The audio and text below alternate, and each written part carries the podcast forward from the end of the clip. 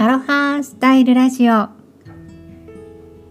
このところ庭のハーブとか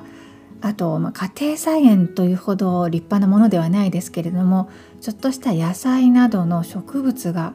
すごく元気にすくすくと成長し始めました。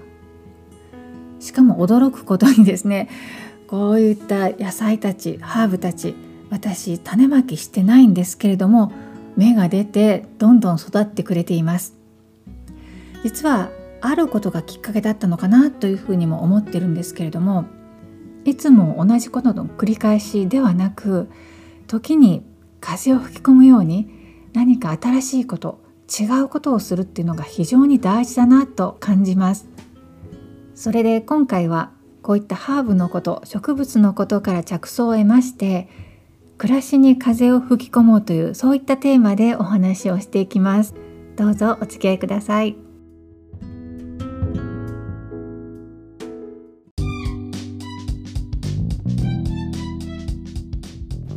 アロハスタイルラジオ。この番組はハワイ島コナからゆりこジョンソンがお届けしています。うつとパニック障害をきっかけにみんながこうだからではなく自分はどうかで物事を選択判断するようになったら思いがけない国際結婚にハワイ島移住と人生が大きく好転したそんな自身の経験から自分軸ですっきり豊かに生きるヒントやアロハ的豊かな日常など等身大でお話ししています。スタンド FM のほか Apple Podcast や Spotify Amazon Music など9つのポッドキャストからも配信しています。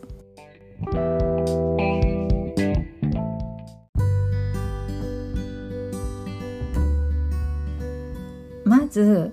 種まきしてもいないのに芽が出てくる野菜の不思議なんですけれども実はこれはちょっと種明かしと言いますかありまして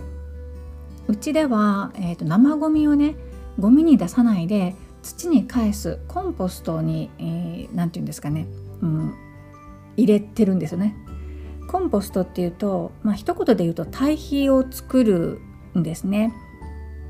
えー、今はよくあのそういった専用の機械というのかな？あのそういったものも売ってるんですけれども我が家では庭の一角に、え、そういう場所を決めてでそこに生ゴミを持ってって周りの土とこう混ぜ合わせるんですよね。そうするととてもいい土になっていくんです。でそこでできた土を花壇で使うというふうにしています。ただそのコンポストに入れた野菜の種が土に帰る前に発芽して出てくるということがちょくちょくあるんです。特にプチトマトとかあとピーマンカラーピーマンですね、うん、そういった種がねそのそもそも周りの土がもう良くなっているのでそこで発芽します。なのでコンポストで発芽する分に関しては実は不思議なわけではないんです。でそれで先日せっかくね生えてきたからと思ってえー、っとピーマンカラーピーマンとそれからあとプチトマトのねあのそうですね双葉もうちょっと大きくなってぐらいのものを植木鉢に植え替えました。さて不思議なのはここからなんです。その小さな苗を植えた植木鉢から数日経ってからどんどんどんどんね無数に芽が出てきたんですよ。これなんだろうって正体不明のまま水をあげて育てていたんですけれどもようやく本場が出てきて正体がね分かりました。しそです。もうねこれは100%間違いないですね。確信が持てます。以前にスタンド FM でもお話ししたことがあるんですけれども私しそとかみょうがとか薬味のようなものがとても好きでというかもうちょっと厳密に言うと日本を離れてからそういった味がとても恋しくなりました。それでしそに関しては何度か種を買ってきて種売ってるんですよ。それで何度もね種をまいてチャレンジしたんですけどもなかなか発芽すらしないことが多かったんです。でそれが去年かなようやく発芽してで鉢植えでね育てたんですよね。花が咲いて種が落ちて最後枯れていきましたその後その枯れた植木鉢にずっとねまあ、ずっとでもないんですね時々水やりをしてたんですよ。というのもしそってその花から種が落ちてでその種からねまた自然に芽が出てくるよっていうのを聞いてたんですよ。でもう困るぐらいにどんどん生えてきちゃうっていうふうなことをあの言ってる人があったんです。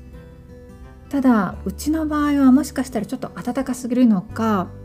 うん種が落ちてもね発芽全然してこなかったんですでも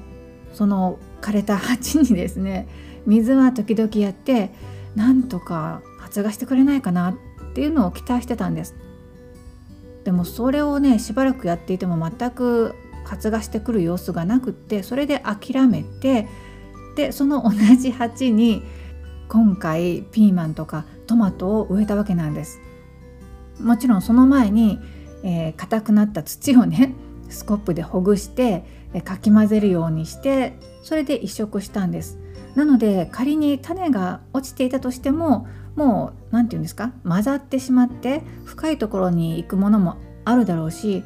シソが自然に発芽してくるっていうことは全く期待してませんでした。もう諦めていました。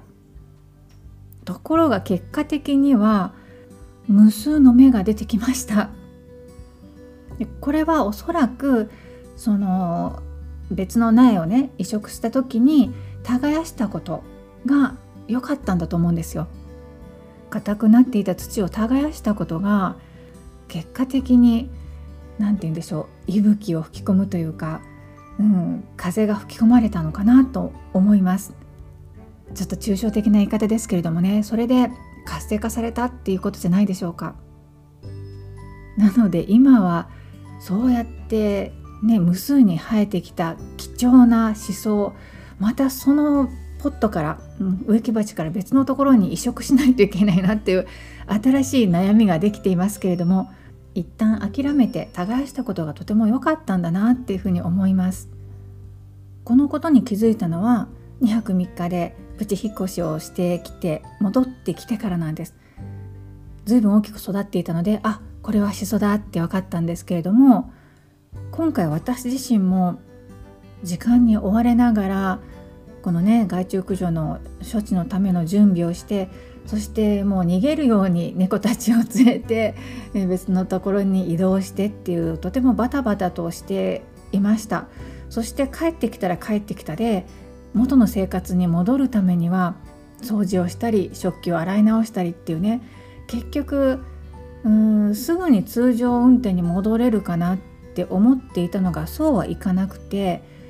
で通常のやるべきこと仕事だったりルーティンだったりっていうそこにプラスアルファで通常営業に戻るための作業とか、うん、仕事的なことが加わったわけなんですよね。そうするとどうしてもいつものペースでは、うん、はみ出す部分が出てきます。でそれでね困ったなってすごく思ったんですけれどでもそうやって時間のまパズルというんでしょうか。それがうまくいかないという問題に直面したことではたとやっぱり考えるんですよね。今までの優先順位でいいんだろうかとか今までのやり方で本当に良かったんだろうかとかね。そう。やっぱりはみ出す部分を収めないといけない。そのためにはもっとできることがあるかもしれないし今までこれが正しいと信じていたことがそうではないかもしれないっていうそういった視点を今回持つことができました。そうなんです。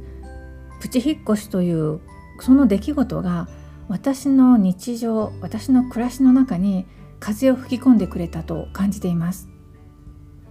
物事をルーティン化するとか習慣化するっていうのはとても大事なことなんですけれどもただ時にそれをあえてぶち壊すそして新しい何か別の形のものを作り出すっていうことも非常に大事なんですよね。特に次のステージに行きたいっていう時に。私のあるメンターがこういうことを言いました。ステージが上がる時には必ず混乱が起こるっていうことを言われたんです。もしくは自分から混乱を起こしなさいっていうふうにも言われました。今回の私のケースは、うん、そうあの普段のルーティンに戻れると思っていたところがえー、後片付けとか、えー、ね、日常に戻るためのあれやこれやの雑多な、うん、用事仕事ができてしまって時間が圧迫されてこれではどうにもならないっていうそういう混乱が起こったわけなんです。そのことで何かを変えないといけないなっていうことを真剣に考え始めています。そしてそのことに私自身のアンテナが立つとそれを解決するような情報が入ってくるんですよね不思議なことに。うん、なので今何か新しいこう光をちょっと、うん、見えたかなというふうに感じています。じゃあ自分から混乱を起こすってどういうこと？何をすればいいの？っていうふうに思われる方もいらっしゃるかもしれないのでそのことに関して一言お伝えするとですねいつもと違う選択をあえてするということです。いつもやらないことをやってみるとかあるいはいつもと違うそう優先順位を変えてみるとかね。いつもねばならないと思ってやっていることをまずそれをしてそしてそれでタイムアウトになって自分のやりたいことができないっていうパターンだったとしたらそれを逆にしてみるとかね。まず自分がやりたいこれ楽しいとかこれをやってると心がすごく上がるっていうようなことをやってからねばならないことに対して着手するとかそういうふうにいつもと違うことをあえてやってみる。これが自分で混乱を起こすことであり暮らしに風を吹き込むっていうことです。大それたことじゃなくてもいいです。自分のために30分だけ時間を取るとかそういうのでもいいんじゃないでしょうか。是非意識して風を吹き込んでみてください。それでは今日はこの辺で最後までお付き合いくださりありがとうございました。ライフアーティストゆりこジョンソンでした。マハロー。